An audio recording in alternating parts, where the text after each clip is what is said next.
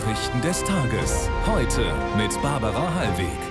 Guten Abend und herzlich willkommen bei der Fußball-WM. Feierte heute vor allem Gastgeber Australien, Rudi. Genau, das Nationalteam der Frauen steht zum ersten Mal im WM-Halbfinale. Der Kontinent jubelt gleich mehr dazu. Schönen guten Abend.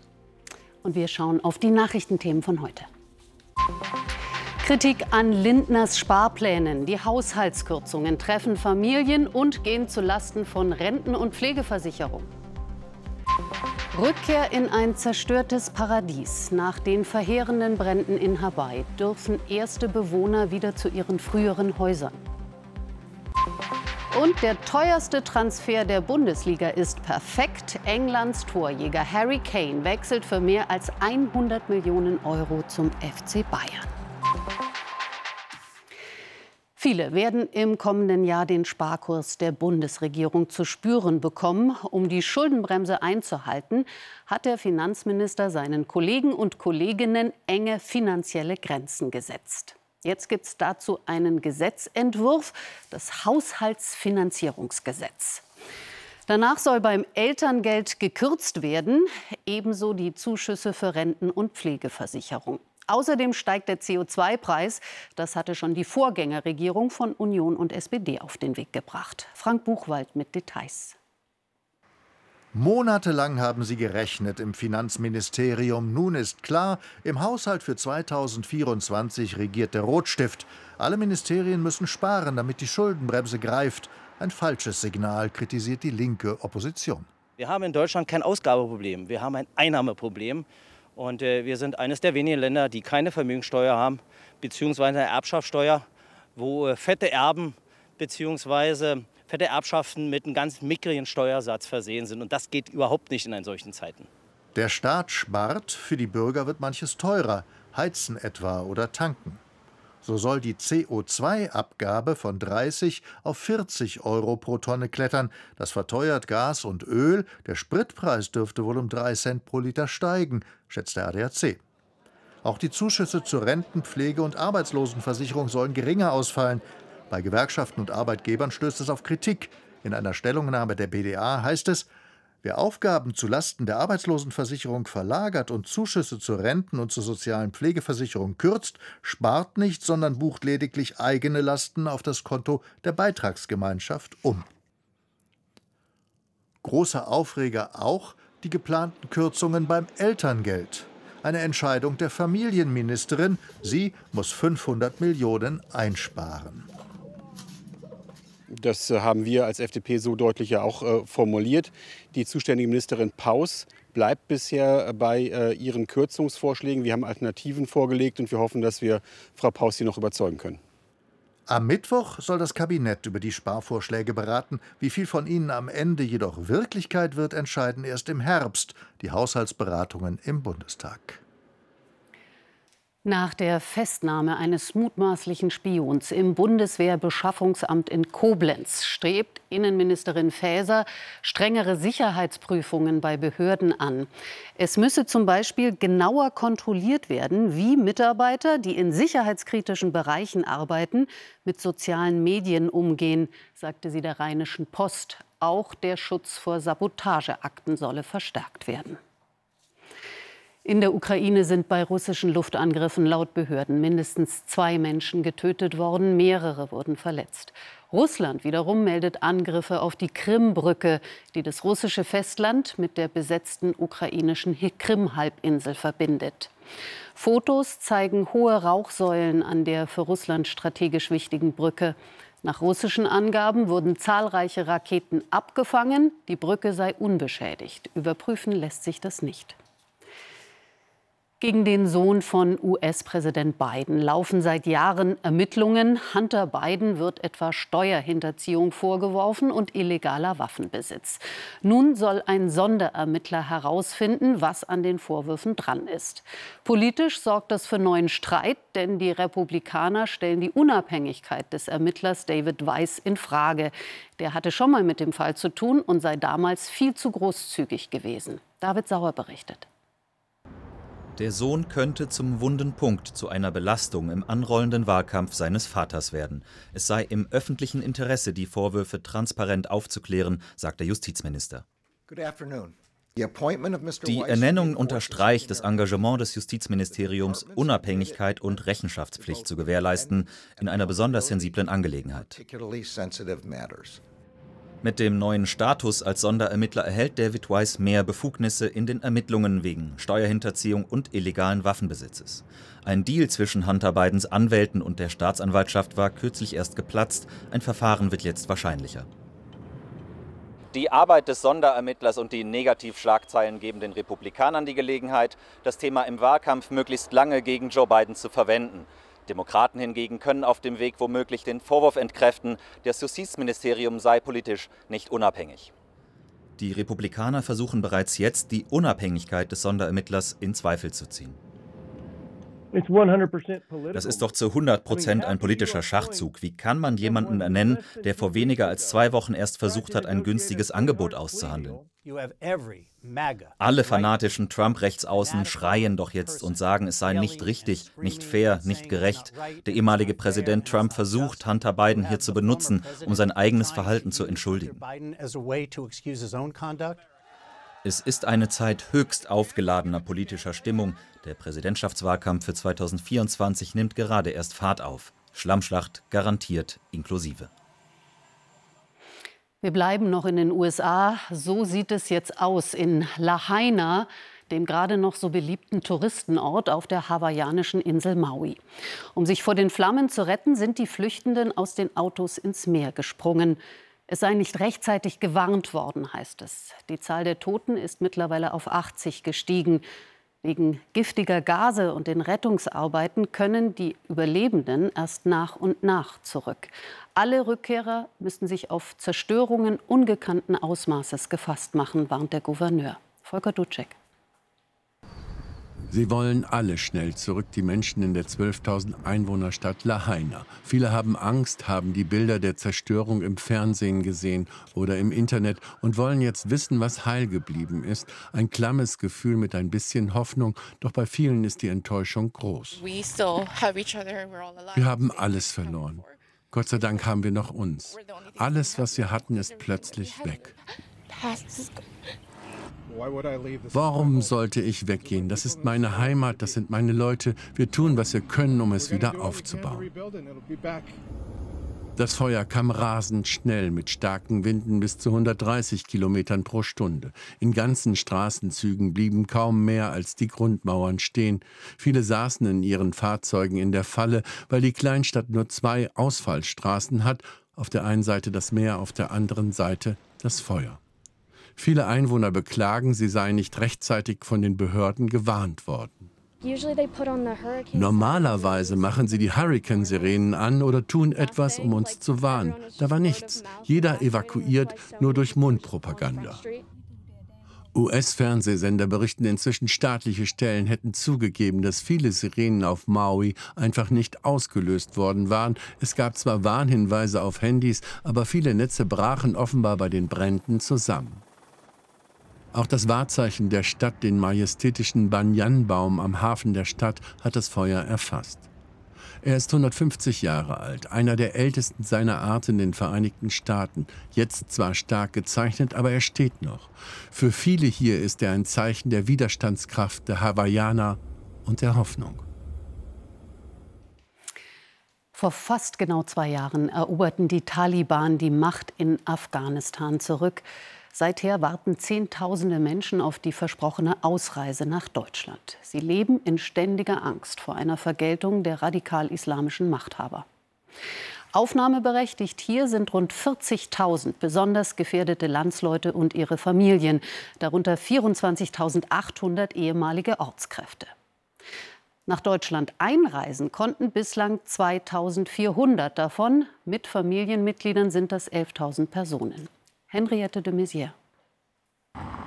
Der junge Afghane in Berlin will unerkannt bleiben, sich und seine Angehörigen nicht in Gefahr bringen. Er will uns mit seinem Onkel verbinden, Unterlagen belegen, der arbeitete als Ortskraft in Afghanistan für die Deutschen. Seither lebt er mit seiner Familie versteckt in Kabul, wartet auf seine Ausreise. Wir haben für die Gesellschaft für internationale Zusammenarbeit gearbeitet. Wir haben dafür unsere Leben aufs Spiel gesetzt. Und jetzt, wir sind ärgerlich mit der deutschen Regierung. Keine Antwort auf unsere Fragen. Niemand kümmert sich um unsere Probleme. August vor zwei Jahren, Flughafen Kabul.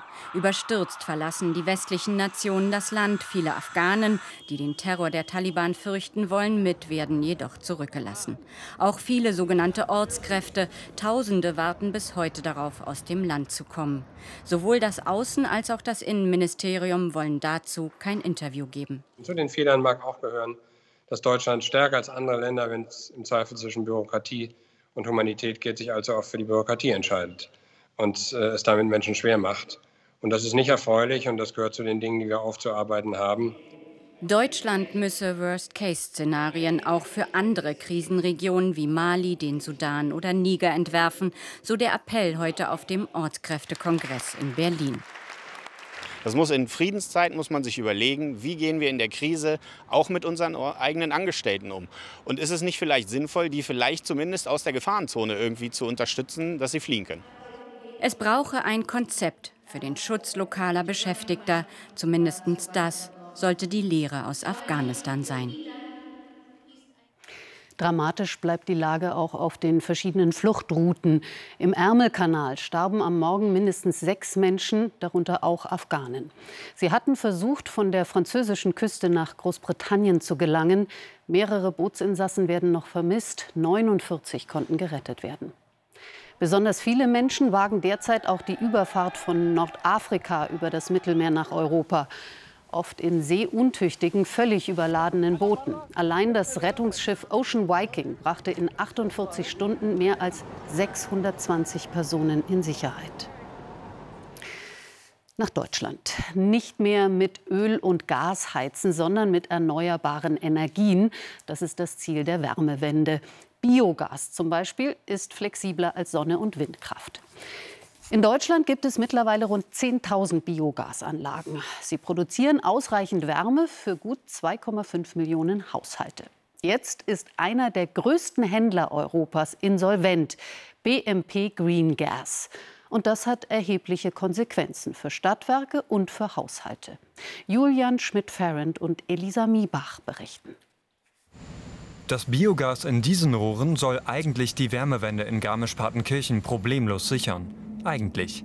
Stattdessen gibt es hier seit Monaten Krisengespräche bei den Gemeindewerken. Der Grund? Ihr Biogashändler BMP Green Gas ist insolvent. Das Unternehmen bietet Stadtwerken bundesweit nun an, weniger zu liefern für deutlich mehr Kosten. Also sowas gab es noch nie. Wir waren da zunächst erst mal ein bisschen geschockt und auch gelähmt. Wir wollten auch unsere Fernwärme im Ort massiv ausbauen jetzt, wegen der Wärmewende, die angekündigt ist. Das ist alles jetzt in der Schwebe. Der Verband der kommunalen Unternehmen beziffert den Gesamtschaden auf rund 150 Millionen Euro bei Stadtwerken in ganz Deutschland. BMP begründet die eigene Pleite mit der Energiekrise. Tatsächlich soll der Händler langfristige Verträge mit seinen Kunden abgeschlossen haben, schon Jahre vor dem Krieg in der Ukraine. Selbst habe das Unternehmen das Gas bei Produzenten kurzfristig eingekauft. Nicht unüblich, allerdings war BMP offenbar nicht genug gegen Krisen abgesichert. In der Branche strauchelt bislang nur BMP. Unternehmen können beispielsweise Teil eines größeren Unternehmens sein, was im Zweifel zum Beispiel Kapital zuschießt. Es gibt aber auch die Möglichkeit, sich über ähm, äh, sogenannte äh, Versicherungen quasi abzusichern. Die Absicherung bei BMP sollte der Mutterkonzern NBW sein, der wiederum zu großen Teilen dem Land Baden-Württemberg gehört. Das Land schweigt. Der Energiekonzern antwortet schriftlich, die NBW hat jederzeit zu ihrer Verantwortung gestanden und sich mit einem signifikanten dreistelligen Millionenbetrag engagiert. In Garmisch und überall im Bundesgebiet könnten am Ende die KundInnen die Kosten stemmen müssen. Doch der Druck auf die NBW und auch die Landesregierung in Stuttgart, er könnte steigen. Wir steuern ungebremst auf die nächste Katastrophe zu. So drastisch warnt Florian Hoffmann von der Deutschen Vereinigung für Intensiv- und Notfallmedizin. Schon jetzt seien viele Kinderkliniken überlastet. Käme im Winter wieder eine Infektionswelle, träfe das die Intensivstationen hart. Barbara Luke hat in der Klinik des Arztes erlebt, was Kindern, Eltern und dem Klinikpersonal schon jetzt abverlangt wird. Ein stiller Moment im Kliniktrubel. Berührung, Zuspruch. Pflegerin Christina versucht sich Zeit zu nehmen für den schwerkranken Jungen. Dabei ist die Station gerade wieder unterbesetzt wie fast immer. Dann hat man natürlich nicht die Zeit und die äh, Hände, die sich um die Patienten kümmern können. Da muss halt das Notwendige gemacht werden. Dieser kleine Moment spiegelt das große Drama der Kinderkliniken in Deutschland.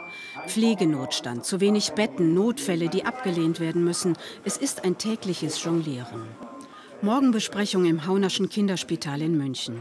Die Situation ist dramatisch, weil Kindermedizin eben anders funktioniert, zeitintensiver ist und deshalb chronisch defizitär. Im System ist nicht abgebildet, dass Kinder eben viel, viel mehr Fürsorge brauchen, dass alle Leistungen wie Blutentnahmen länger brauchen und dass wir auch noch Eltern mitbetreuen.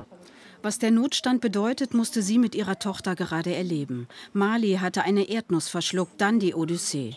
Drei Kliniken, kein Personal, per Helikopter schließlich hierher, am Ende kaum Worte dafür. War die Hölle auf Erden, würde ich sagen. Also die schlimmste Nacht.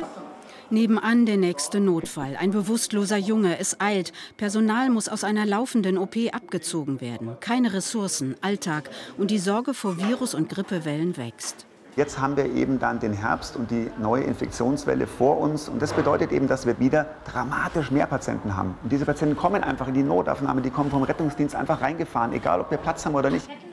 Und bis die Krankenhausreform bei den Kinderkliniken greift, wird noch viel wertvolle Zeit vergehen. Tja, jetzt Fußball. Rudi, bei der WM gab es heute viele Tränen, aber auch großen Jubel. Ja, für England zum Beispiel ist ins Halbfinale der Fußball-WM der Frauen eingezogen. Die aktuellen Europameisterinnen besiegten Kolumbien mit 2 zu 1. Im Spiel davor hatten sich die Gastgeberinnen aus Australien in einem Elfmeterkrimi 7 zu 6 gegen Frankreich durchgesetzt und erreichten erstmals überhaupt ein WM-Halbfinale. Down Under ist oben auf. Die Australierinnen, genannt Matildas, lassen 50.000 im Stadion von Brisbane jubeln beim längsten Elfmeterschießen der WM-Historie.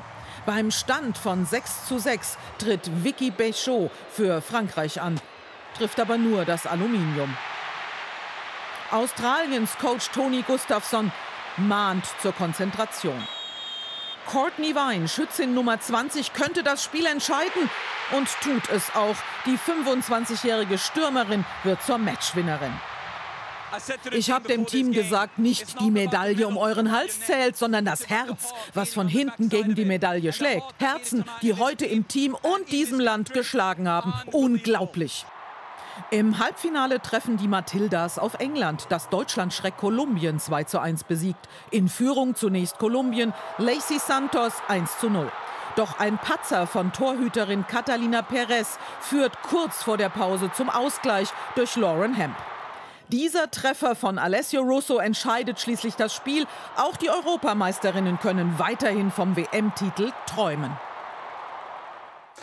Und der DFB-Pokal der Männer hat seine erste größere Sensation. Viktoria Köln aus der dritten Liga gewinnt mit 3 zu 2 gegen Werder Bremen und wirft den Bundesligisten in der ersten Runde raus. In den anderen Nachmittagsspielen setzten sich die Favoriten durch. Hertha siegt bei Karl Zeiss Jena mit 5 zu 0. Stuttgart 4 zu 0 in Balingen. Gütersloh unterliegt Holstein Kiel mit 0 zu 2. 5 zu 0 auch für St. Pauli bei Delmenhorst.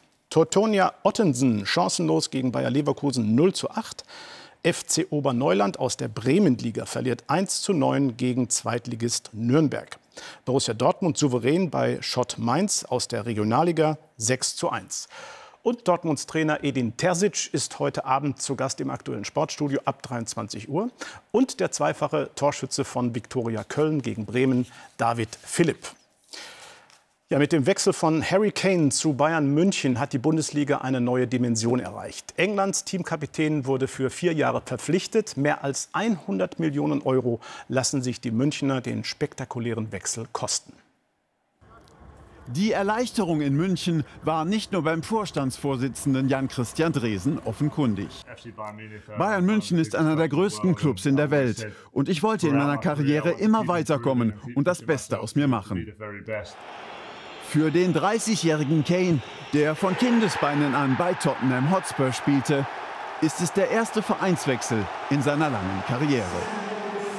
Mit 58 Toren in 84 Spielen, darunter auch das 2 zu 0 bei der EM 2021 im Achtelfinale gegen Deutschland, ist der englische Teamkapitän Rekordtorschütze der Three Lions.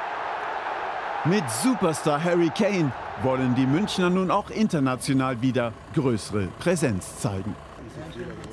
Wir sind gespannt auf seine ersten Tore. Barbara. Ja, und ich habe gehört, er hat sich auch sehr emotional von seinem Verein verabschiedet. Ne? Ja. Ja, wir werden sehen. Jetzt noch ein Blick in den Nachthimmel auf den Sternschnuppenstrom der Perseiden. Für dieses Schauspiel machen nicht nur Astrofans schon mal die Nacht zum Tage, wie hier in Sachsen-Anhalt. Ihren Namen verdanken die Sommersternschnuppen dem Sternbild Perseus. Höhepunkt ist heute Nacht mit bis zu 60 Sternschnuppen in einer Stunde. Am besten zu sehen sind sie an einem dunklen Platz bei klarem Nachthimmel. Und mit Brille, auf jeden Fall. Zwischen den Wolken könnte ein Blick zu erhaschen sein, sagt Christa Orben. Ansonsten bleibt es wechselhaft. Viertel vor elf begrüßt sie Marietta Slomka im Heute-Journal. Danke für Ihr Interesse. Ein schönes Wochenende noch und bis morgen, wenn Sie mögen. Auf Wiedersehen.